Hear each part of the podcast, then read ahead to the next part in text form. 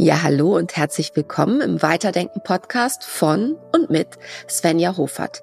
Bei mir geht es immer um Veränderung, um Change, um Transformation und um Menschen. Und es geht darum, wie wir die Dinge etwas anders betrachten, tiefer tauchen können, neue Aspekte hervorbringen und vielleicht die ein oder andere Grundannahme neu erfinden oder beleuchten können. Heute habe ich mir einen Gast eingeladen. Der Gast heißt Mitya Back und ist Professor für Persönlichkeitspsychologie an der Universität Münster. Mitya Back hat ein Buch über Narzissmus geschrieben und Narzissmus ist ja ein unglaublich spannendes, aber auch polarisierendes Thema. Das merke ich leider immer wieder, zum Beispiel anhand von Beiträgen. Und es hat meiner Meinung nach viel mehr mit Veränderung zu tun und ihrer Dynamik, als das auf den ersten Blick erkennbar ist. Und darüber werde ich in diesem Podcast mit Mitya Back sprechen. Das Interview dauert 55 Minuten. Ich glaube, ich habe aber ganz, ganz viele Aspekte drin und es lohnt sich zuzuhören. Ich freue mich, wenn du dabei bist und bleibst. Und jetzt geht's los. Ja, hallo. Also ich freue mich total, dass Sie hier im Studio sind. Ähm, ich habe tatsächlich auch Ihr Buch gelesen und vielleicht stellen Sie sich den Hörern einfach mal zu und den Hörerinnen. Äh, was ist das für ein Buch und wie sind Sie zu dem Thema Narzissmus gekommen? Ja, vielen Dank erstmal für die Einladung. Ja, mein Name ist Mitya Back. Ich bin Professor für Persönlichkeitspsychologie an der Uni Münster und ähm, ja, ich beschäftige mich äh, schon äh, seit langem so mit dem Zusammenspiel von Persönlichkeit und sozialen Beziehungen. Und da ist Narzissmus einfach ein äh, total spannendes Thema, weil es einmal so viele Effekte auf soziale Beziehungen hat und so unterschiedliche, zum Teil paradoxe Effekte. Und zum anderen, weil ähm, ja das Selbstbild von NarzisstInnen auch so abhängig ist von sozialen Reaktionen. Das heißt, hier ist dieses Zusammenspiel ganz wichtig, deswegen interessiert mich das. Und vielleicht so ein zweiter Punkt, äh, weswegen ich das ein spannendes Thema äh, finde und auch ein populärwissenschaftliches Buch dazu geschrieben habe, ist äh, irgendwie so diese große Lücke, die besteht zwischen mhm. den wissenschaftlichen Erkenntnissen, die wir haben zu dem Thema und der öffentlichen Diskussion darüber. Und deswegen habe ich gesagt, okay, da ist auch ein bisschen Aufklärung äh, nötig. Und deswegen habe ich dieses Buch Ich, die Kraft des Narzissmus äh, geschrieben. Und äh, ja, das war eine sehr spannende Erfahrung. Ja, ich habe sehr, sehr viele Bücher über Narzissmus äh, gelesen. Das fing an mit äh, das Drama des begabten Kindes. Das kennen Sie vielleicht noch. Ja. Da war ich vermutlich 16 oder 18 oder so. Und ähm, habe ja auch lange mit, mit Psychotherapeuten zum Beispiel zusammengearbeitet oder Dicht an Dicht oder Tür an Tür. Und mir fällt so auf, dass der Begriff Narzissmus für mich immer schon total wirr war. Also ich wusste einfach gar nicht, was ich darunter verstehen soll und habe oft so das Gefühl, und so bin ich ja auch auf sie gekommen, äh, dass das alles und nichts ist. Und wie würden Sie das äh, ganz, ja, wenn man es überhaupt kurz definieren kann, was ist es denn und was ist es nicht? Ja, also ganz wichtig ist es eine Persönlichkeitseigenschaft. Erstmal, die alle von uns haben, äh, zu einem bestimmten Ausmaß, ja, also von wenig bis ganz stark. Und die wesentlichen Kennzeichen dieser Eigenschaft sind dieses äh, Gefühl der eigenen Großartigkeit, also Grandiositätsvorstellungen, das Gefühl, ähm, mehr Besseres verdient zu haben, also ein Anspruchsdenken und äh, das Streben nach sozialem Status, nach Bewunderung, also Applaus von anderen zu bekommen. Das sind so mhm. die drei Kernmerkmale, die auch eng miteinander verbunden sind. Und ich glaube, es wichtig ist zu sehen, das ist nicht etwas, was völlig außerhalb des menschlichen Empfindens ist und irgendetwas mhm. Pathologisches ist, sondern wir alle können das nachvollziehen. Wir alle fühlen uns mal irgendwie ein bisschen besonders, wenn wir was Besonderes geleistet haben. Wir alle kennen es auch, wenn wir an Geburtstagen oder wenn wir mal krank sind, ein bisschen das Gefühl haben, okay, jetzt können sich mal andere um uns kümmern, wir haben mehr verdient. Und mhm. ähm, so soziale Aufmerksamkeit von anderen Menschen, positive soziale Aufmerksamkeit ist ja mit eines der stärksten Belohnungen, die wir allgemein als Menschen haben. Und bei Personen, die wir dann als Narzisstin bezeichnen würden, ähm, die sind einfach Personen, bei denen diese Eigenschaften ein bisschen stärker ausgeprägt sind als bei anderen. Ich finde das jetzt sehr wichtig, weil gerade im Internet und speziell bei YouTube kursieren ja auch wahnsinnig viele Videos. Und ähm, ich finde, Narzissten werden da oft holzschnittsartig ähm, präsentiert. Leider finde ich auch von, von, von meinen Kolleginnen. Ähm, und es wird halt immer so als eine Art von da, das Böse und diese Unterscheidung zwischen Eigenschaft und Persönlichkeit, also Persönlichkeitsstörung, die ja aus der ICD, sagen Sie mit 13 oder 12 jetzt auch rausgestrichen ja. worden mhm. ist, mhm. die treffen die nicht. Und ich glaube, das ist sehr wichtig, um da so ein bisschen auch äh, Aufklärung zu betreiben. Wo ist, was ist der Unterschied? Also Sie sagen, ist eine Eigenschaft. Eine Eigenschaft ist ja stabil, also sie wiederholt sich. Sie ist nicht von Fremden so beobachtbar. Das ähm, habe ich gelernt in meinem Studium, können Sie gerne nochmal sagen. Und ähm, eine Persönlichkeitsstörung muss diagnostiziert werden. Wenn Sie diesen Unterschied vielleicht nochmal klar machen. Ja. Also erstmal muss man sagen, dass auch ähm, das Konzept der Persönlichkeitsstörung im Umbruch äh, ist mhm. und diese klassische Aufteilung äh, sehr kategorial, man hat eine Persönlichkeitsstörung oder man hat keine, die so sehr aus dem medizinischen äh, Konzept kommt, äh, die wird immer mehr aufgeweicht und es ist klar, dass Persönlichkeit auch als dimensionale Eigenschaft in therapeutische Prozesse beispielsweise reinwirkt und wichtig ist für verschiedene Störungsformen. Mhm. Ne? Das muss man einmal dazu sagen. Ähm, wenn wir Personen haben, die eine Persönlichkeitsstörung haben, die ne, krankhaft leiden unter Aspekten ihrer, ihrer Persönlichkeit, ja, dann müssen wir das, müssen wir das diagnostizieren. Und es hat eben diesen Krankheitswert, es erzeugt Leiden bei sich selbst, bei anderen. Ähm, und das ist etwas, das gibt es natürlich. Und es gibt mhm. Personen, die aufgrund ihrer narzisstischen Eigenschaft ähm, äh, erkranken, genauso wie es andere Personen gibt, die aufgrund anderer Persönlichkeitsaspekte erkranken. Ja? Ähm, wichtig ist zu sehen, ist, dass das sich nicht übertragen lässt auf das Verständnis äh, von Narzissmus im Alltag. Mhm. Weil die allermeisten Narzissten, die erkranken nicht an ihrem Narzissmus, mhm. sondern die sind einfach narzisstischer als andere Menschen. Und das ist eigentlich das, was, mhm. was unsere Beobachtung im Alltag betrifft, was im beruflichen Kontext wichtig ist, was in Beziehungen wichtig ist. Und um das zu verstehen, müssen wir von diesem Krankheitsbegriff äh, runterkommen. Genau, es ist ja auch oft die Rede von narzisstischer Not. Also ich komme ja im weitesten Sinne aus der Coaching-Szene und da gibt es ja eher das psychologisch-therapeutisch orientierte Business-Coaching und so weiter.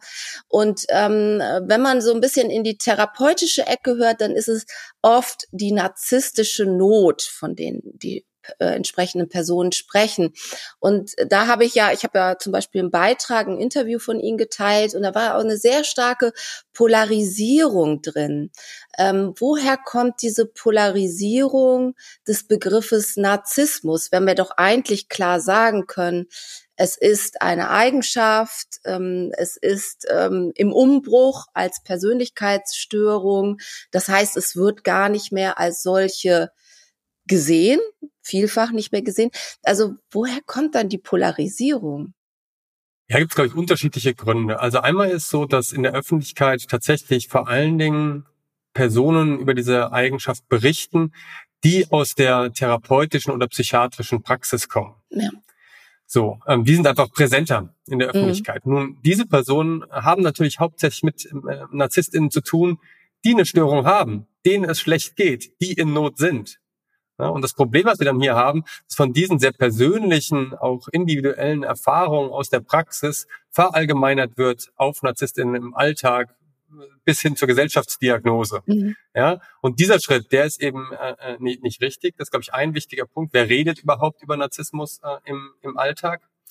Das andere ist, dass Narzissmus natürlich starke Effekte hat. Und zwar im Positiven, sie können begeistern, als auch im Negativen, sie können immens äh, Konflikte erzeugen. Das heißt, es gibt wenig Personen, die das kalt lässt. Und deswegen ist es natürlich etwas, was emotional aufgeladen ist in beide, beide Richtungen. Und was wir dann zum Teil beobachten, ist, dass es tatsächlich so ein bisschen als äh, äh Schimpfwort und Stempel verwendet wird, um Personen, mit denen man schlechte Erfahrungen mhm. gemacht hat, ähm, äh, eben äh, diesen Stempel aufzudrücken, die Schuld, Schuld klar auch auf diese Person zu ähm, beziehen und manchmal hilft es auch so ein bisschen dabei, so ist mein Gefühl, ähm, die eigene Verantwortung für Probleme, die es immer in sozialen Beziehungen gibt, so ein bisschen unter den äh, Teppich zu kehren. Also ich fasse nochmal zusammen. Ich habe gehört, Sie sagen, dass die, die das ähm, so sehr in die Richtung ähm, äh, Not, ja, narzisstische Nöte auch definieren und für sich sehen, dass das natürlich die Prägung der eigenen Erfahrung ist, wo es häufiger vorgekommen ist, dass sie eine Begegnung hatten mit, ich sag's jetzt mal sehr, sehr ungern, krankhaften Narzissmus, also diagnostiziertem. Ähm, ich denke, das ist sehr wichtig und ich würde halt nochmal die Eigenschaft nochmal separat betrachten, weil Eigenschaft ist ja, also nochmal habe ich gelernt, kann, können Sie bei mir nicht beobachten. Also das heißt, Eigenschaft ist ja etwas, was sich wiederholt, aber was ich zum Beispiel, Sie haben ja auch so einen Test in Ihrem übrigens sehr wunderbaren Buch, ähm, ja nur für mich selber äh, definieren kann, oder? Wie würden Sie das sehen? Naja, also ähm, Eigenschaften sind erstmal alle möglichen Aspekte mhm. in der Psyche, die uns von anderen Menschen stabil unterscheiden. Ja, also das wechselt nicht von Tag zu Tag. Es gibt Persönlichkeitsveränderungen mhm. natürlich, aber gibt eine gewisse Stabilität, in, wie wir anders sind als andere Menschen. Ne? Und das mhm. sind, ist unser Erleben, unsere Gefühle, Gedanken, aber auch unser Verhalten. Und insofern können Eigenschaften schon beobachtbar sein, ne? aber sie stehen uns mhm. eben nicht auf der Stirn geschrieben. Ne? Genau. Um, um herauszufinden, ja. äh, wie mhm. ordentlich jemand ist, muss ich eine Person beobachten, beispielsweise im Haushalt über eine längere Phase. Wenn ich wissen will, wie äh, ähm, zuverlässig eine Person ist, muss ich sie auch irgendwie beobachten. Wenn ich wissen will, wie aggressiv eine Person ist, muss ich sie in eine Situation bringen, wo man überhaupt aggressiv reagieren kann. Ne? Und mhm. genauso ist das bei Narzissmus natürlich auch. Aber ähm, Sie haben recht, das erstmal ganz im Fokus ist dieses Selbstbild und dieses Streben, was Personen haben. Und das ist erstmal in, im Kopf der Person selbst. Und das kann sich dann eben äh, so äußern, dass wir es auch, auch äh, sehen können. Genau, also wenn Sie sagen, eine Eigenschaft zum Beispiel wie ordentlich, äh, kann man äh, beobachten. Aber ich könnte ja auch ordentlich sein, weil Sie mich jetzt beobachten und ich Ihnen gefallen will. Ne? Also das könnte ja sein und das könnte sich ja durchaus wiederholen. Bin ich dann ordentlich? Naja, es, äh, Weil wenn sie nicht mehr da sind, mal, dann bin ich nicht mehr ordentlich.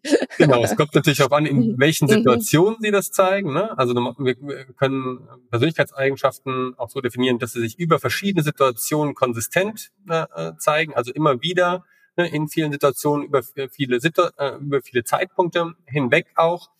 Aber Persönlichkeitseigenschaften können auch darin bestehen, mhm. dass ich ein bestimmtes Muster an Reaktionen zeige. Also beispielsweise, mhm. wenn Sie jetzt immer ordentlich sind, wenn Sie äh, unter Beobachtung sind und immer unordentlich, wenn Sie nicht unter Beobachtung äh, sind. Und das ist stabil immer so, dann mhm. ist es auch ein Teil Ihrer, Ihrer Persönlichkeit. Insofern ne, äh, sind wir also weggekommen von so ganz einfachen Verständnissen von Persönlichkeit hin zu so komplexen Mustern, die auch zur Persönlichkeit gehören. Und das sehen wir mhm. übrigens bei Narzissmus auch. Ja, auch da haben wir mhm. Nicht einfach nur allgemeine Tendenzen, sondern wir sehen, wenn NarzisstInnen die Chance haben, sich zu präsentieren, dann strahlen sie vor allen Dingen, sind charmant, äh, gehen aus sich raus, be begeistern dann damit andere. Und wenn Narzisstinnen äh, ja, Steine in den Weg gestellt bekommen, wenn es Konkurrenz um Status und Aufmerksamkeit gibt, wenn sie kritisiert werden, dann zeigen sie äh, eher diese Ellbogenreaktionen, machen andere runter etc. Mhm. Genau, also jetzt mal so von der äh, Definition ins Praktische. Ich hatte ja eingangs gesagt, ich habe viele, viele Bücher gelesen, viel, viel gehört. Und ich muss sagen, in Ihrem Buch, nachdem ich das gelesen habe, ist es auch wirklich sehr, sehr schön, also leicht geschrieben, habe ich das erste Mal gedacht, oh Mann, also vielleicht bist du doch narzisstischer, als du denkst, habe dann den Test versucht. Das war für mich ein bisschen schwierig, weil ich glaube ich einfach zu viele Tests in meinem Le mhm. Leben gemacht habe und die nicht mehr unvoreingenommen machen kann, so gefühlt. Ne? Hat mir auch mal jemand gesagt, also wenn man tausend Tests gemacht hat, irgendwann geht das einfach nicht mehr. Ne? Aber ich habe so gedacht, ja, so wie Sie das darstellen, ist da was dran. Also ich bin eindeutig leistungsorientiert, mir gefällt das eindeutig auch, ähm, Aufmerksamkeit zu bekommen. Ich bin da immer ein bisschen boden bodenständig und schambehaftet und dann, oh nee, habe ich nicht verdient. Also, ne, so, also es ist aber vielleicht so mehr so sozial, ja. Also ich, ich fand, sie haben das auf eine Art und Weise dargestellt, wo man sagen kann, ja, stimmt, ich habe das wahrscheinlich mehr als andere und daraus ergibt sich ja eine Eigenschaft, Eigenschaft, weiß ich nicht, ob Leistungsorientierung eine Eigenschaft ist. Ne? Also, ähm, nee, wahrscheinlich nicht. Ne? Können Sie nochmal sagen? Aber auf jeden Fall eine, eine Leistungsorientiertheit. Ne? Man möchte gut sein und das, was gut ist, soll auch gesehen werden. Sonst würden Sie und ich ja keine Bücher schreiben. Ne? Also es soll ja auch gesehen werden. Und ähm, wie, wie ist da der Zusammenhang zwischen Narzissmus und Leistungsbereitschaft oder Orientierung? Ja, das, das ist ein ganz wichtiger Punkt. Also dieses Streben nach Aufmerksamkeit, nach Bewunderung ist dann ganz stark äh, verbunden, auch so mit konkreten Zielen, die man im Leben verfolgt. Ne? Mhm. Und wenn wir uns so soziale Ziele äh, anschauen, dann gibt es so eine große Unterscheidung zwischen Zielen, die aufs Vorankommen orientiert sind und anderen Zielen, die eher aufs Zurechtkommen mit anderen äh, mhm. orientiert mhm. sind. Mhm. Und das sind erstmal ja Ziele, äh, von denen die meisten Menschen im Leben sagen, ja und ja. ist irgendwie beides wichtig. Ne? Mhm. Und es sind auch urmenschliche äh, äh, Ziele. Jetzt ist es so, dass es ähm, gewisse, eine gewisse Trade-offs zwischen diesen Zielen gibt, also ein bestimmtes Spannungsfeld, mhm. weil ich nicht beides gleichzeitig optimieren kann. Ne? Also ich kann nicht gleichzeitig maximal vorankommen, ja, mhm. und noch mit anderen maximal zurechtkommen. Wenn ich alles auf meine Karriere setze, dann werde ich ähm, ja, Abstriche machen müssen, was so meine persönlichen Beziehungen mit Freunden, Familie etc. angeht. Wenn ich andersrum allen immer helfe und äh, das immer wichtiger ist als alles andere, dann werde ich ähm, Abstriche machen müssen, was mein persönliches Vorankommen angeht. Ne? Also insofern besteht hier ein Spannungsfeld und Menschen lösen dieses Spannungsfeld unterschiedlich. Ne? Wir alle müssen damit mhm. irgendwie umgehen. Und äh, bei Narzisstinnen ist es eben so, dass die das auf eine äh, relativ klare Art und Weise lösen, nämlich ziemlich viel aufs Vorankommen setzen. Und dann bleibt ja. eben weniger Energie, Zeit ähm, übrig, um sich äh, äh, um das Zurechtkommen zu kümmern. Und das erzeugt dann viele dieser Konsequenzen, die wir auch im Alltag sehen. Genau, also es ist so eine Priorisierung. Ne? Also ich habe daraufhin auch mal, mal meine eigene Biografie betrachtet und habe gesagt, ja, okay, also als mein Sohn auf die Welt kam, habe ich irgendwie parallel ein Buch geschrieben und die, die Priorisierung, die, die war ganz eindeutig. Und das ist halt was, was ich auch äh, bei anderen immer wieder beobachtet habe. Ist ja die Frage, äh, sagen vorankommen und zurechtkommen. Ne? Also wo lege ich eigentlich meinen Schwerpunkt, meine Aufmerksamkeit? Was ist mir, wenn man ehrlich ist, am Ende auch wichtiger? Und wenn man das dann auch so betrachtet, äh, komme ich zumindest zu der Frage, äh, wer führt, und es ist ja ein Podcast, weiterdenken, es geht um auch Organisation und wie bewältigen wir Veränderung. Dann kommen wir zu der Frage, äh, was sind eigentlich das für Leute, die Veränderung vorantreiben? Sind das die, die zurechtkommen oder sind das die, die vorantreiben? Und ja, was würden Sie sagen? Ja, das, man ist so ein Aspekt, ähm, wo man sehen kann, dass Narzissmus äh, durchaus etwas bewirken kann, etwas Positives bewirken kann, äh, was wir auch, auch äh, brauchen. Man muss jetzt einmal klar machen, dass dieses Spannungsfeld, das ich beschrieben habe, zwischen ähm, dem Vorankommen, dem Zurechtkommen, mhm. das besteht ja vor allen Dingen individuell für einzelne Personen, weil sie das nicht gleichzeitig optimieren können. Ja. Als Gesellschaft oder auch als Unternehmen, mhm. also als Gruppe von Menschen, besteht dieses Zwang, äh, Spannungsfeld nur bedingt, weil nämlich mhm. die Möglichkeit besteht, das Vorankommen, das Zurechtkommen auf mehrere Menschen zu verteilen. Also diese Neigung ja. und die damit mhm. verbundenen Verhaltensweisen auf mehrere Menschen zu verteilen. Ja, das heißt, ähm, Gesellschaften oder Unternehmen haben die Möglichkeit, sowohl das Vorankommen, das Neue auszuprobieren, das Risiken eingehen, abzusichern, als mhm. auch ähm, das ähm, auf das äh, ähm, Bestehende ähm, zu fokussieren, das zu bewahren, Sicherheit zu bieten als auch das umzusetzen. Und indem sie nämlich Menschen mit unterschiedlichen Persönlichkeiten in der äh, Gemeinschaft ähm, hat. Ja, also insofern mhm. würde ich sagen, dass Narzissmus eine der Eigenschaften ist, die eher mit diesen äh, erneuernden Aspekten zu tun hat. Ja, also Narzisstinnen gehen eher Risiko ein. Sie haben eine besondere Motivation dazu, neue Belohnungen zu erfahren. Äh, sie scheuen dieses Risiko nicht, können es auch stärker durchsetzen als andere. Und das sind Kräfte, die wir vor allen Dingen dann brauchen, wenn es darum geht, uns zu verändern, schnelle Veränderungen ja. äh, beizuführen. Genau, ich lese äh, oder ich höre, nein, stimmt gar nicht, ich höre gerade die englische Biografie von Elon Musk und ähm, äh, es ist ja bekannt und jeder kann sich das vorstellen, dass Menschen mit sehr extremen Eigenschaften ich denke mal, ja, Narzissmus kann man jetzt nicht fremd äh, diagnostizieren, aber da wird das bestimmt eine Rolle spielen und auf jeden Fall eine extrem hohe Leistungsorientierung und auf jeden Fall eine hohe Risikobereitschaft. Das sind ja Menschen, wenn man die gaußsche Normalverteilung nimmt, also die am Extremrand sind, die nie einfach sind. so. Also das ist ja auch beim IQ, ne? Ich lebe ja selber mit jemand zusammen. Also es ist nie einfach, wenn jemand am, am, am ähm, äußersten Rand ist, meiner Meinung nach, weil diese extremen Eigenschaften ja auch dazu führen, dass man sich auf bestimmte Dinge konzentriert. Und wenn Sie jetzt sagen, was ich total wichtig finde, in Organisationen oder Teams geht es ja darum, dass es beide Strömungen gibt, zu vorankommen und zurechtkommen dann ist das ja oft dadurch geprägt, dass man sich gegenseitig nicht so mag oder vor allen Dingen auch nicht so akzeptieren kann, dass da jemand ist. Elon Musk werden wir nicht in einem Team erleben, das ist vollkommen klar.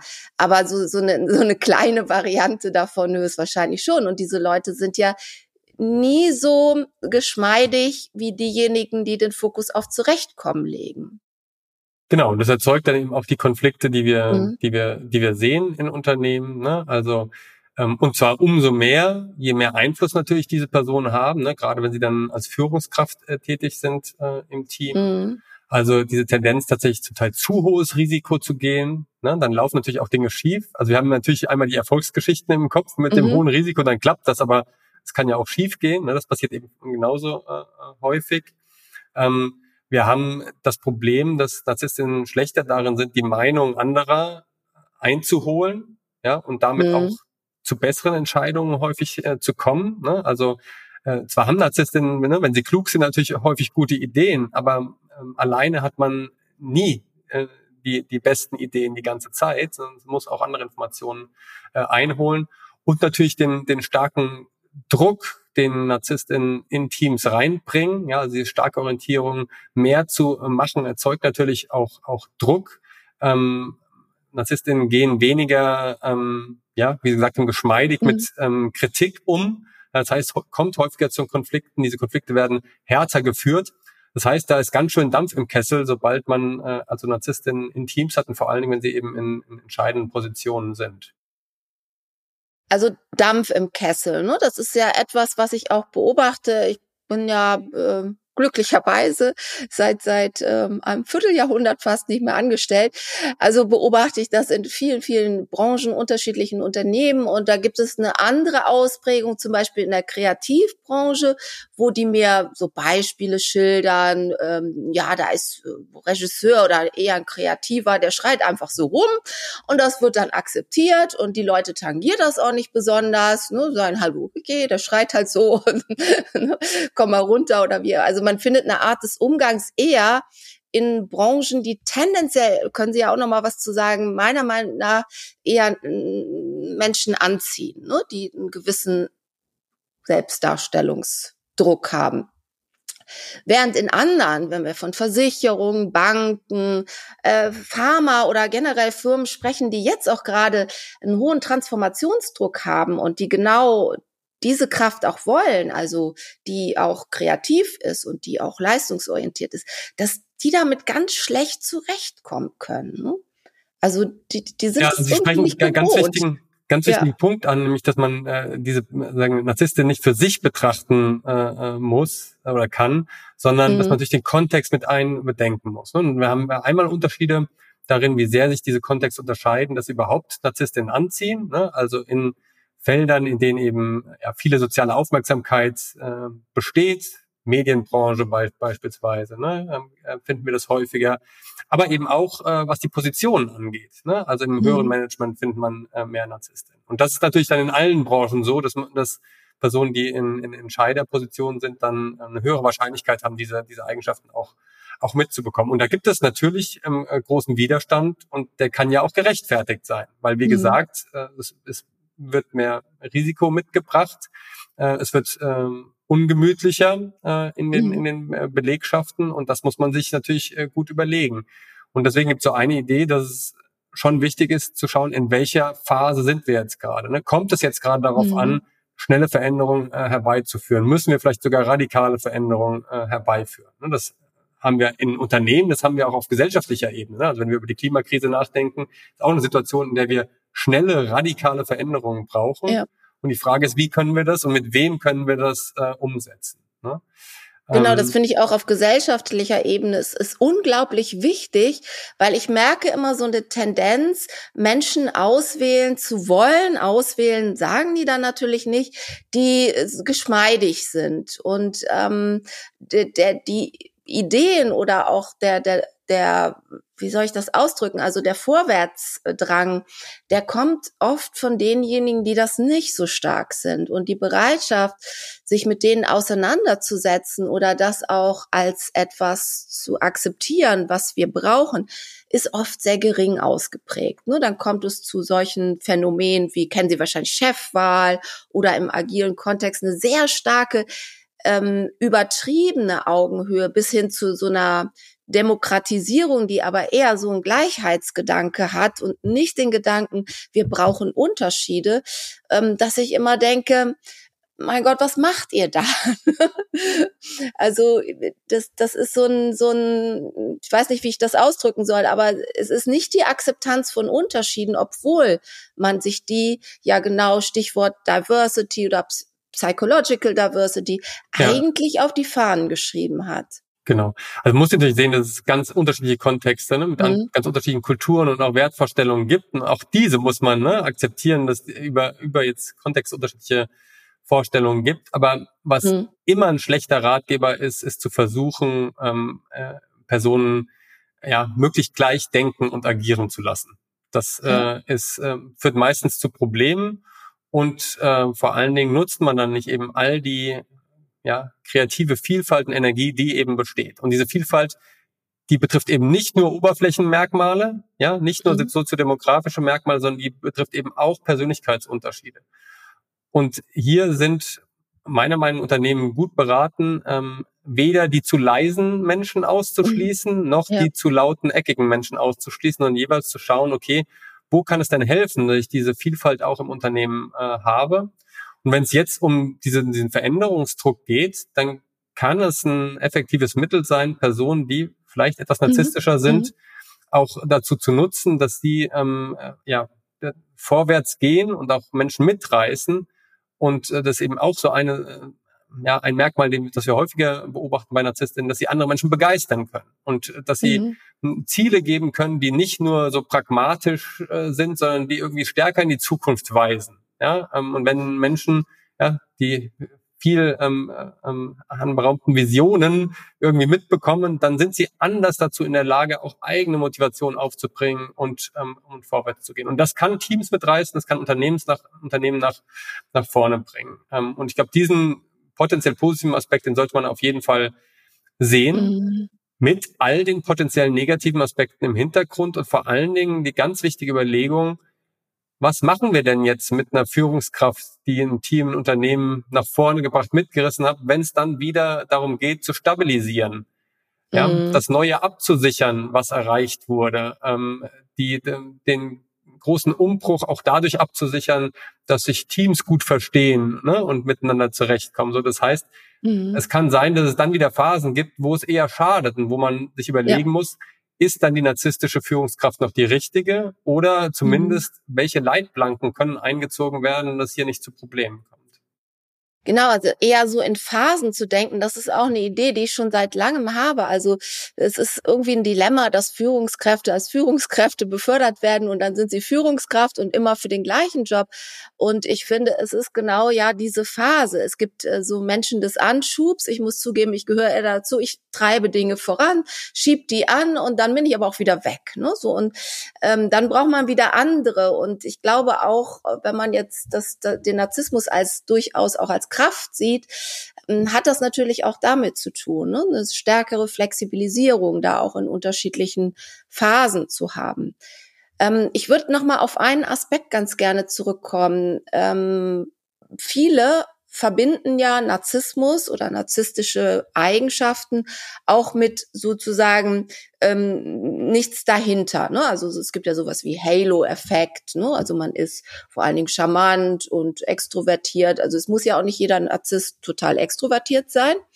Das ist das eine. Und das andere ist, glaube ich, aber das können Sie viel besser sagen, ähm, dass durchaus was dahinter sein kann. Ne? Also es muss ja nicht sein, dass es total immer nur hohle Luft ist, was so ein bisschen die Hypothese oder eine Hypothese ist es nicht, eher so ein Stereotyp ist, was unterwegs ist. Genau. Und was, also was dieses, was diese hohe Luft angeht, da gibt es verschiedene Varianten. Also einmal gibt es die, die Idee, ähm, dass Narzisstinnen irgendwie traumatisiert äh, sind mhm. und deswegen diese innere Leere haben, die dann kompensiert werden muss durch so ein narzisstisches Theater.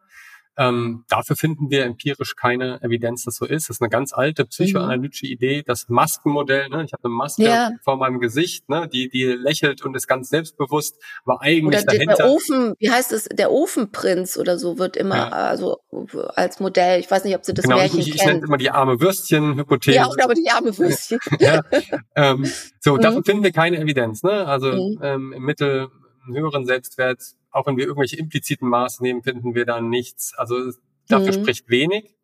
Und die andere äh, Idee, äh, da ist nichts dahinter, also sind eigentlich gar keine Fähigkeiten, das ist sozusagen nur Show. Und ich glaube, ja. da ist ein ganz wichtiger Punkt zu sagen, äh, Narzisstinnen, wie alle anderen Menschen, haben nicht nur diese Ausprägung, sondern wir alle haben Ausprägungen in ganz vielen Eigenschaften. Mhm. Ja, unter anderem auch äh, ähm, sowas wie Fähigkeiten, ja, Intelligenz, ja, äh, beispielsweise. Das heißt, es gibt sehr kluge und es gibt sehr dumme NarzisstInnen. Und das mhm. ist nochmal ein wichtiger Punkt, dass es natürlich jetzt nicht darum geht zu sagen, okay, brauchen wir jetzt jemand, die der narzisstisch ist oder jetzt gerade jemand, die der nicht narzisstisch ist und das war's, sondern mhm. in jedem Fall brauchen wir Personen, die klug sind und die etwas äh, können, ja, und gute Ideen einbringen. Ne? Mhm. Weil wenn man mit narzisstischer Kraft äh, nach vorne rennt und das ist kombiniert mit einer schlechten Idee, dann äh, will man das wahrscheinlich nicht haben, sondern man will das wahrscheinlich haben in der Kombination mit einer guten Idee. Ja, das heißt, wir mhm. sollten natürlich immer berücksichtigen, was sind eigentlich die Fähigkeiten, die Menschen mitbringen. Müssen wir bei der Personalauswahl ohnehin machen. Ja? Mhm. Ähm, aber eben auch, auch hier das äh, berücksichtigen und natürlich auch, äh, was sind so Wertvorstellungen, die Menschen mitbringen. Also was wollen die eigentlich erreichen? Ne? Ähm, mhm. Sind das Wertvorstellungen, die wir im Unternehmen äh, äh teilen? Und passt das eben zu der Situation. Ne? Also so Fähigkeiten, Wertvorstellungen und den Kontext, in dem wir sind, den müssen wir mit berücksichtigen, wenn wir uns die Frage stellen, können wir mit Narzisstinnen was anfangen oder nicht. Mhm. Wo Sie von Wertvorstellungen sprechen, das finde ich nochmal einen wichtigen Punkt. Ich würde später nochmal auf Führung kommen. Es wird ja auch unterstellt, dass äh, Narzissten keine Wertvorstellung haben. Ich erinnere mich, kennen Sie Robert Cloninger? Der hat irgendwie auch Narzissmus zum Beispiel untersucht. Genau, also so, so, so Ansätze, die darauf hinauslaufen, dass da äh, zum Beispiel Selbsttranszendenz nicht möglich sei oder also es wird ein bestimmtes ähm, Gedankenmodell angenommen in Ihrem Buch. Ich habe jetzt leider vergessen, wie Sie das ähm, typisiert haben, aber es gibt so einen helfenden Narzisst, also dass Sie vielleicht noch mal unterschiedliche Richtungen, die Narzissmus einnehmen kann in Verbindung mit Persönlichkeitseigenschaften. Ja. Das fände ich jetzt noch mal spannend. Genau, also einmal äh, noch mal zu den Fragen der Werten. Äh, es gibt mhm. ja häufig diese Aussagen. Also ah, Narzissten haben keine Werte, sie können keine Gefühle verstehen, sie können nicht lieben, all, all diese genau. Sachen. Ne? Also mhm. ähm, generell würde ich da so ein, für so ein Radar empfehlen, immer wenn die Worte nie immer äh, kommen, dass man dann äh, schon ein bisschen vorsichtig ist, weil das mhm. ist, passiert in der Psychologie eigentlich nicht, mhm. äh, dass so etwas wirklich äh, auftritt. Und da muss man nochmal verstehen, dass es eben um eine Prioritätensetzung geht. Mhm. Ja? Und diese Prioritätensetzung ist aufs Vorankommen und deswegen ist es so, ja, eh, es werden eher Werte verfolgt, ähm, die auch mit dem Vorankommen zu tun haben, weniger selbsttranszendentale ähm, äh, Werte. Mhm. Ja, und ja, es wird eher dann ähm, der, die berufliche Karriere verfolgt und weniger ähm, die Gefühle mhm. der anderen berücksichtigt, weil es diese Prioritätensetzung ist, nicht weil diese, weil Narzissten prinzipiell nicht diese Fähigkeiten hätten oder sie sich gar nicht interessieren würden für das Zurechtkommen mit Freunden, für auch solche selbsttranszendentalen Werte. Werte. Es sind einfach eine andere ähm, ähm, Prioritätensetzung. Ich glaube, das ist ein ganz wichtiger mhm. Punkt, den man sehen muss. Und dann kommt hinzu, was Sie angesprochen haben, dass sich Narzissmus ja ganz unterschiedlich, ähm, ganz unterschiedlich ausgespielt werden kann auf unterschiedlichen mhm. Feldern. Und wir haben dann häufig so im, im, Kopf nur dieses schillernde Spielfeld, das heißt die, die Manager, die irgendwie auf ihren Yachten mit lauter schönen Menschen äh, äh mhm. feiern, ja, und ihren Erfolg feiern, ne? also Geld, ähm, beruflicher Status und äh, Schönheit, Attraktivität. Das ist sicherlich auch so ein ganz passendes Spielfeld, ne, weil man dort soziale Aufmerksamkeit, Bewunderung sehr gut bekommen kann. Mhm. Aber soziale Bewunderung können wir in allen möglichen sozialen Gruppen und sozialen Kontexten bekommen. Unter anderem auch für die einzigartige Hilfsbereitschaft. Ja, ne? Mhm. und es gibt so unter dem Stichpunkt kommunaler Narzissmus äh, bekannt geworden dass äh, ähm, Narzisstinnen eben auch sich bewundern lassen können dafür, dass sie besser als andere anderen Menschen helfen, dass sie ähm, ihre mhm. Weisheit äh, anderen mitteilen und dadurch ein besseres Leben ermöglichen, äh, dass sie die Welt verbessern werden über ihre ähm, ähm, selbstlose Art. Ja, auch das es kann mhm. ein Spielfeld sein, wo Narzisstinnen im Prinzip auf dem Spielfeld des Zurechtkommen, Kommens, das eigene Vorankommen äh, betreiben. Und es gibt sogar Beispiele, wo man sieht, okay, sogar das eigene Leiden kann ein Spielfeld sein, um bewundert zu werden. Wir kennen das alle, wenn wir so eine, mhm. also so eine klassische Männergrippe, wo man denkt, okay, jetzt geht's mir so schlecht wie niemand anders, jetzt will ich auch ein bisschen ähm, äh, Aufmerksamkeit und das können Narzisstinnen auch nutzen, ähm, äh, um Aufmerksamkeit zu bekommen, den eigenen ähm, Benachteiligungen, mhm. die eigenen Beschimpfungen durch andere, die so schlimm sind wie durch niemanden. Ähm, das ist natürlich ein schwieriges äh, Feld, weil diese gibt es ja, diese Beschimpfungen, die Benachteiligung äh, von Menschen. Nur NarzisstInnen können eben dieses Spielfeld zusätzlich kapern, um auch hier ja. ähm, soziale Aufmerksamkeit zu bekommen. Aber muss das dann falsch sein? Also wenn man jetzt von Werten zu Moral kommt, ist ja auch keine lange Strecke. Ähm, es kann ja auch eine Art von moralischen Narzissmus geben, wo die Person auch selber an, an das glaubt und das durchaus auch ähm, realisiert. Also ganz primitives Beispiel, jemand ist von Umweltschutz überzeugt, Plastikvermeidung und ähm, macht es auch, wenn alle nicht hingucken. Das gibt es ja, also dass ich auch davon überzeugt bin. Also ich denke, ich komme aus einem sehr katholischen Haus. Mein Opa war Prediger und ähm, sehr moralisch sozusagen ähm, ja engagiert und ich denke, es gab bestimmt narzisstische Neigungen, aber trotzdem war das ein Mensch, der auch dann, wenn keiner hingeguckt hat, sehr, sehr, ähm, sehr, sehr moralisch. Ne? Ja, ganz also, total wichtiger Punkt. Ne? Also der Rückschluss ja. äh, stimmt natürlich nicht. Ne? Also mhm. es gibt Narzisstinnen, die dieses Spielfeld der Selbstlosigkeit nutzen, um Status mhm. zu erreichen. Aber deswegen ist ja nicht jeder, der auf diesem Spielfeld tätig ist, ein Narzisst oder eine Narzisstin. Sondern die allermeisten Menschen helfen, weil sie helfen äh, wollen. Ne? Ähm, und äh, das ist, glaube ich, ein der erste wichtige Punkt. Und der zweite ist, selbst wenn ich es aus auch aus narzisstischen mhm. Motiven tue, wird das, was ich getan habe, ja nicht unbedingt schlechter. Ja, also wenn ich ja. anderen Menschen helfe, wenn ich Geld spende oder ne, wenn ich bei der mhm. Hausaufgabenhilfe helfe oder mich für Geflüchtete engagiere, das wird ja nicht deswegen schlechter, weil ich es zum Teil deswegen getan habe, weil ich dann bewundert werde. Ja, ja also, oder auch, also ich kenne auch die Variante, also in dem Beispiel, dass das Spenden zum Beispiel gar nicht so hochgehangen worden ist, weil das einfach nicht in den moralischen Kodex gepasst hat. Aber ich glaube, das schließt, wenn man so will, Narzissmus deswegen noch lange nicht aus. Ne? So, nee, so nee wir beobachten das, das halt, im, also wir können das dann im Individualfall ja. beobachten, ob Personen beispielsweise darüber erzählen. Scheinbar nebenbei belanglos, aber doch darüber erzählen und doch erzählen, wie viel Zeit sie aufwenden und wie viele andere Menschen profitieren von der eigenen Hilfe. Das müsste ja. ich ja nicht erzählen, wenn es mir nur ums Helfen ginge.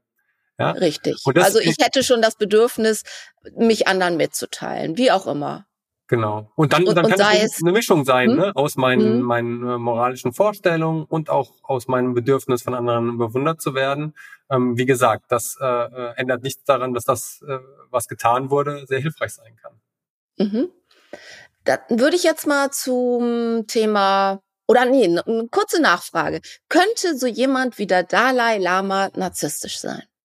Ne, der Dalai Lama ähm, hat, ich weiß nicht, ob ich das Zitat jetzt im Wortlaut habe, aber hat gesagt, ähm, ähm, ähm, Menschen, die anderen helfen, sind auf die klügste Art und Weise egoistisch. Ah, genau, ein, war in Ihrem Buch, glaube ich sogar. Genau. Ähm, genau, weil das das ist, glaube ich, mhm. eine ganz, ganz schöne äh, Aussage. Ich will jetzt keine Fremddiagnose zum Dalai Lama sagen, aber ich habe auch das Gefühl, dass er sich jetzt nicht für Aufmerksamkeit scheut und auch jetzt nicht äh, unter Selbstunsicherheit leidet. Ähm, aber das ist einfach nochmal so eine schöne Bezeichnung, die dieses, dieses Spielfeld nochmal klar macht. Ne? Ähm, mhm. ja. Okay, vielen Dank. Ähm, jetzt würde ich mal überleiten zum Thema Führung. Also Führung und Narzissmus, da wurde ja auch unglaublich viel zugeschrieben und gesagt. Und ich kenne die dunkle Triade, da habe ich sogar mal einen Beitrag zugemacht und auch ein Interview mit der lange hergeführt. Und es gibt die dreckigen neun und ich möglicherweise sogar die dreckigen zwölf. Ähm, und bei der dunklen Triade ist ja Narzissmus, Machiavellismus und Psychopathie. Wie würden Sie darauf schauen, wenn Sie Narzissmus jetzt als Eigenschaft betrachten? Und zweite Frage, äh, was bewirkt das im Management und wo muss man vielleicht unterscheiden? Jetzt habe ich schon drei Fragen.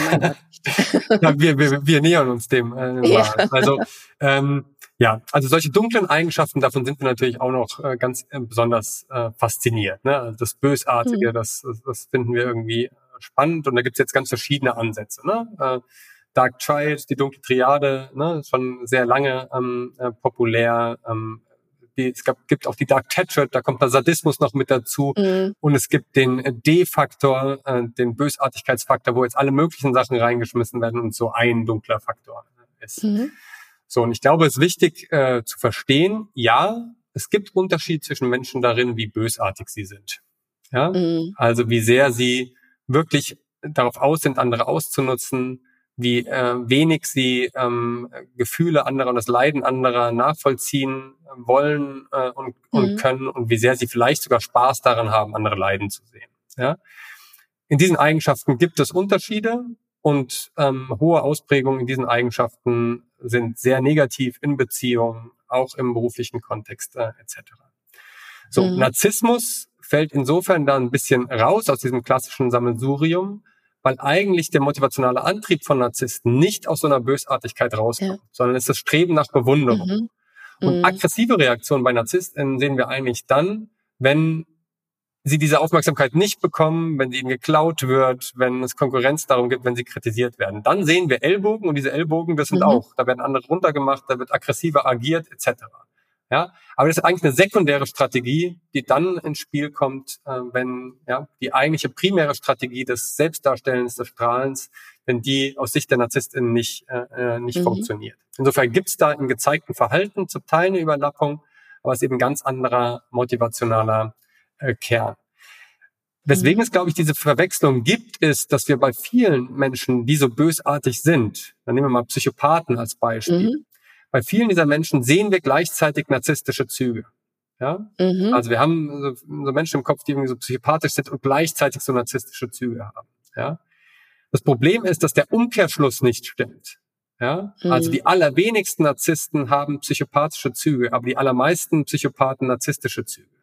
Ja, man kann sich das so ein bisschen als so einen großen Kreis vorstellen, wo Narzissten drin sind. Nur ein kleiner Teil, der aber fast perfekt in diesem Kreis liegt, sind die Psychopathen. Es gibt viel mehr Narzissten und die wenigsten davon sind eigentlich psychopathisch oder haben solche bösartigen mhm. Züge. Und das ist, glaube ich, sehr wichtig zu differenzieren, um nicht in Beziehungen, im beruflichen äh, Bereichen oder auch in Freundschaften so einen Fehlschluss zu, zu haben, dass wenn ich jetzt narzisstische Züge beobachte, dass da irgendwie eine bösartige Person dahinter stecken muss.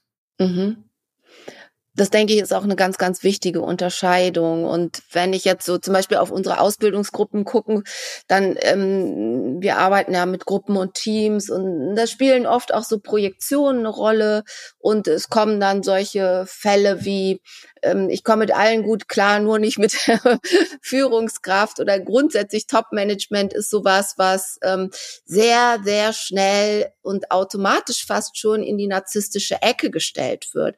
Und äh, der weitere Schluss ist dann, mit denen komme ich nicht zurecht. Hm, jetzt die Frage, was, ich sage immer, was hat es eigentlich mit dir zu tun? Ne? Mhm. Also, dass du nicht damit zurechtkommst. Was hat es eigentlich mit den Leuten selber zu tun, dass sie dann eher in Vermeidungsverhalten gehen? Das finde ich dann interessant. Also, sie vermeiden die Situation mit denen, die sie als narzisstisch ausgemacht haben. Ja. Also erstmal muss man ja sagen, ja, die Wahrscheinlichkeit im Top-Management äh, Narzissten zu haben, ist höher als in anderen Bereichen. Ne? Es gibt einen höheren Anteil an Narzissten im, im, im Top. Kann man das statistisch auch irgendwie? Genau, es gibt Unterschiede zwischen verschiedenen mhm. Berufsgruppen und das Top-Management wäre eines, wo ähm, wir eben auch eine höhere Anzahl haben. Das heißt nicht, dass da dort alle Narzisstinnen sind. Wir haben dann im Top-Management immer noch die ganze Bandbreite von sehr wenig bis sehr stark narzisstisch, genauso mhm. wie wir in allen anderen Berufen und Kontexten immer die ganze Bandbreite haben. Ne? Aber es gibt mhm. eben einen leichten, eine Erhöhung der Wahrscheinlichkeit äh, in, diesem, mhm. in diesem Bereich. So, und jetzt äh, ist es natürlich so, dass äh, diese Personen für die Belegschaft ähm, eben Druck erzeugen. Das hatten wir vorhin schon beschrieben. Ne? Der, das kann sehr positiv energetisierend sein, aber es kann vor allem dann, wenn es vielleicht nicht so rund läuft, auch sehr negativen äh, Druck äh, ähm, erzeugen und Konflikte erzeugen. Insofern ist es erstmal nachvollziehbar, dass viele Menschen damit ähm, Probleme haben. Ähm, und vielleicht vor allen Dingen dann, wenn diese Menschen selbst ähm, eher stressanfällig sind oder selbst sehr stark auf ähm, so das ähm, angenehm zurechtkommen mit anderen aus. Mhm. Ne? Die werden natürlich besonders in ihren Befürchtungen und auch in ihren, ihren eigenen Zielen und Motiven angegriffen mhm. durch so eine Art. Ne? Und ich glaube, da sind wir beim ganz wichtigen Punkt, dass man natürlich nicht nur auf die anderen schauen äh, muss, nicht nur auf die narzisstischen Chefs, sondern sich auch die Frage stellen muss, wie ticke ich eigentlich und in welchen Kontexten komme ich zurecht, mit wem komme ich zurecht und wie kann ich mich äh, weiterentwickeln, um in den Kontexten, in denen ich sein möchte, besser, mehr oder mehr oder weniger gut äh, zurechtzukommen. Ne? Und ich glaube, mhm. diese Form der Selbstreflexion, die ist äh, ganz wichtig. Genau, also sich zu fragen, ne, was ist vielleicht auch mein Anteil? Also wenn ich annehme, ähm, das ist ein Narzisst und er wird mich mies behandeln, dann ist die Wahrscheinlichkeit natürlich auch groß, meiner Meinung nach, dass man genau das auch sieht und auch bekommt. Ne? Genau. genau. Ne? Also was, was würden Sie denn sagen? Wie, wie geht man denn? Ich meine, es ist eine gaussische Normalverteilung. Ne? Das heißt, es ist natürlich auch irgendwo auch ein Kontinuum. Aber wie geht man denn mit Persönlichkeiten um, die möglicherweise narzisstische Züge haben könnten? Das heißt, sie wollen bewundert werden und das heißt, sie mögen es nicht so gerne, mh, hm, also in Frage gestellt zu werden. Ja. Mhm. Ja, jetzt gibt es natürlich viele Tipps. Ähm, ich würde mhm. tatsächlich diesen, diesen Punkt der Selbstreflexion immer als ersten Schritt sehen, um wirklich dann auch selbstbewusste Entscheidungen fällen zu können für oder gegen äh, Beziehungen mit Narzisstinnen. Das kann man sich natürlich nicht immer so aussuchen, ja, mhm. aber man hat schon einen Einfluss darauf, was man sich äh, sucht und äh, selbst zu reflektieren, was finde ich eigentlich gut, wenn ich Leute kennenlerne oder auch in bestehenden Beziehungen, ne? Und damit meine ich auch Beziehungen am, am Arbeitsplatz ähm, worauf reagiere ich gereizt? Ähm, ähm, was sind Dinge, die ich, die ich gut finde? Was, äh, was motiviert mich? Also diese Prozesse mhm. für sich selbst äh, zu kennen. So und ähm, wenn man dann äh, im Umfeld ist äh, mit ähm, äh, einem Narzissten, einer Narzisstin, dann ähm, habe ich das so in meinem Buch mal zusammengefasst mit so drei Gs. Die kann man jetzt so äh, breiter mhm. fassen, egal in welchen Beziehungsformen ich bin. Das erste wäre ähm, Genuss. Und damit meine ich, dass man tatsächlich diese Kernkompetenz von Narzisstin, diese Energie mitzubringen und sich in was reinzuwerfen und ein Projekt auch mit ja, mit allem, was, was man hat, zu verfolgen, sich dort reinzuschmeißen, ins kalte Wasser zu springen, dass man das auch aufnimmt und für sich äh, mit äh, äh nutzt. Mhm. Und gleichzeitig aber äh, dann eben wieder den, den Abstand suchen kann und sich mhm. jetzt nicht für die ganze Zeit immer auch emotional abhängig zu machen äh, von der narzisstischen Führungskraft, weder im Lob noch in der Kritik, sondern dann auch wieder zu sagen zu können, okay, und jetzt genieße ich aber auch wieder für mich ähm, alleine. Ja, das ist so mhm. dieser, dieser Part Genuss. Das zweite wäre ähm, für mich Gerechtigkeit. Das heißt, dass man nicht versuchen sollte, äh, die andere Person irgendwie umzumodeln, ja, und die auch nicht mhm. diesen, diesen Stempel nur aufzudrücken, diese Person kann gar nicht anders, die ist so, sondern Gerechtigkeit gegenüber der anderen Person in ihrer Persönlichkeit. Ne, es gibt diese Unterschiede, die ist nun mal so. Aber auch Gerechtigkeit wieder gegenüber der eigenen Person, also nicht so zu tun, als ähm, wäre da eine kranke Person, die nicht anders kann, sondern ist eine Person mit ihren Prioritätensetzungen und die kann dafür genauso verantwortlich gemacht mhm. werden, wie man, wie man selbst. Ja? Mhm. Und damit wären wir dann auch schon beim dritten Punkt, das ist das Grenzen setzen, das ist, glaube ich, ganz wichtig ähm, dass man zum einen nicht in so eine Eskalation einsteigt. Ja, also wenn es zu Konflikten kommt, die Narzisstinnen häufig sehr hart betreiben, dann auch, dass man dort nicht weiter in die Eskalation einsteigt, sondern sachlich, ja, souverän sachlich äh, bleibt und das äh, narzisstische Gewitter eher an sich vorbeiziehen lässt, aber dann im Nachgang sehr klar sagt, was geht und was nicht. Ja, und das ist mhm. natürlich eine, das sagt sich so einfach, das ist natürlich eine Kunst äh, gegenüber Personen, die sehr ähm, empfindlich auf Kritik äh, reagieren. Und da ist wichtig, eben das richtige und kluge kommunikative Framing zu wählen. Also klar zu machen, wie wichtig einem beispielsweise äh, der Job ist, dass Situationen gibt, in denen man das Gefühl hat, dass man überhaupt nicht wertgeschätzt wird und dann auch nicht mehr sich in der Lage fühlt, die gemeinsamen Ziele sinnvoll zu verfolgen, was man sich dann genau wünscht, beispielsweise in der Entschuldigung. Ähm, und dann wieder so einen positiven Ausblick, dass man dann ähm, eben wieder voller Kraft ähm, diese gemeinsamen Ziele verfolgen kann. Das ist jetzt auch ein bisschen holzschnittartig, ne? ist in jedem Kontext dann anders, aber irgendeine Form eines solchen klugen kommunikativen Framings, das hilft dann, um auch äh, mhm. effektiv Grenzen zu setzen. Mhm. Das wäre jetzt eigentlich ein super Abschluss, aber ich habe trotzdem noch eine Frage für ähm, spezielle Interessen. Mein, mein äh, Podcast ist ja auch eher, hat einen relativ hohen Anteil an Leuten, die ein bisschen tiefer in der Thematik drin sind. Deswegen nochmal die Frage, es gibt ja auch diese Unterscheidung von ähm, eher extrovertierten, eher introvertierten Narzissten. Ähm, ähm, wie, wie sehen Sie da drauf? Also es gibt Grandiositätsnarzissmus, bezeichnen die das einerseits und auf der anderen Seite habe ich jetzt gerade vergessen, wie das heißt, aber da gibt es auch einen Namen für. Ne? Genau, also, also eher so, so dieser Narzisst, der nicht sofort in Erscheinung tritt und meiner Meinung nach ist das mit Intro-Extroversion verbunden. Genau, also wie ich vorhin mhm. schon, schon gesagt habe, ne, Narzissmus kommt daher mit allen möglichen weiteren Eigenschaften und diese mhm. Mischung mit anderen Eigenschaften, die ergibt dann diese verschiedenen Typen, wobei ich es nicht Typen nennen würde, aber einfach ähm, ja. Narzissmus mhm. in allen Schattierungen mit den weiteren Eigenschaften, die daherkommen. Das Ausmaß der Extraversion kommt damit äh, dazu, wobei die meisten Narzissten schon eher extravertiert sind. Also da gibt es eine klare Korrelation. Das ergibt sich auch aus dieser Neigung, Aufmerksamkeit zu wollen. Da ist extravertiertes Verhalten einfach die Standardmethode, um Aufmerksamkeit zu erreichen. Ne? Aber es gibt natürlich auch andere, mhm. andere äh, Möglichkeiten. Ähm, was Sie angesprochen haben, ist die Unterscheidung zwischen ähm, grandiosen und vulnerablen Narzissmus. Genau, vulnerabel ist. Unterscheidung, die mhm. lange Jahre mhm. so auch ähm, ähm, gemacht wurde in der Forschung. Mittlerweile wissen wir, dass, äh, dass man eigentlich nochmal unterdifferenzieren muss, dass im grandiosen Narzissmus eigentlich dieses agentische, nach vorne gehende und das aggressive, das antagonistische gemischt sind und im Vulnerablen das Antagonistische und dieses Neurotische gemischt sind. Deswegen würden wir heute mhm. zwischen drei, ähm, ja, sag ich mal, Ausprägungen, Strategien unterscheiden, nämlich dieses äh, agentische, antagonistische und das neurotische. Mhm. So und ähm, was man sagen muss bei dem neurotischen ist es so, dass das eigentlich eher relevant ist bei Personen, die schon in Richtung einer ähm, narzisstischen Persönlichkeitsstörung gehen. Also ich mhm. würde es eher nicht als typische narzisstische Strategie mhm. begreifen, es mhm. hängt auch eher umgekehrt mit allen anderen Arten des Narzissmus äh, zusammen. Also es ist merkwürdig, das überhaupt noch so zu bezeichnen, sondern es ist eher eine Auswirkung eines gescheiterten Narzissmus. Ja? Okay. Also ja. nach meiner erfolgreich und gescheitert. Ja. Nach meiner mhm. Theorie gibt es eben diese hauptsächlich diese zwei mhm. Strategien, ne? Das nach mhm. außen darstellende, ja, solange man Applaus bekommt, die Ellbogen, wenn das nicht funktioniert, und mhm. diese Strategien gemeinsam mit den eigenen Fähigkeiten, mit dem Kontext, in dem man ist, können mehr oder weniger erfolgreich sein.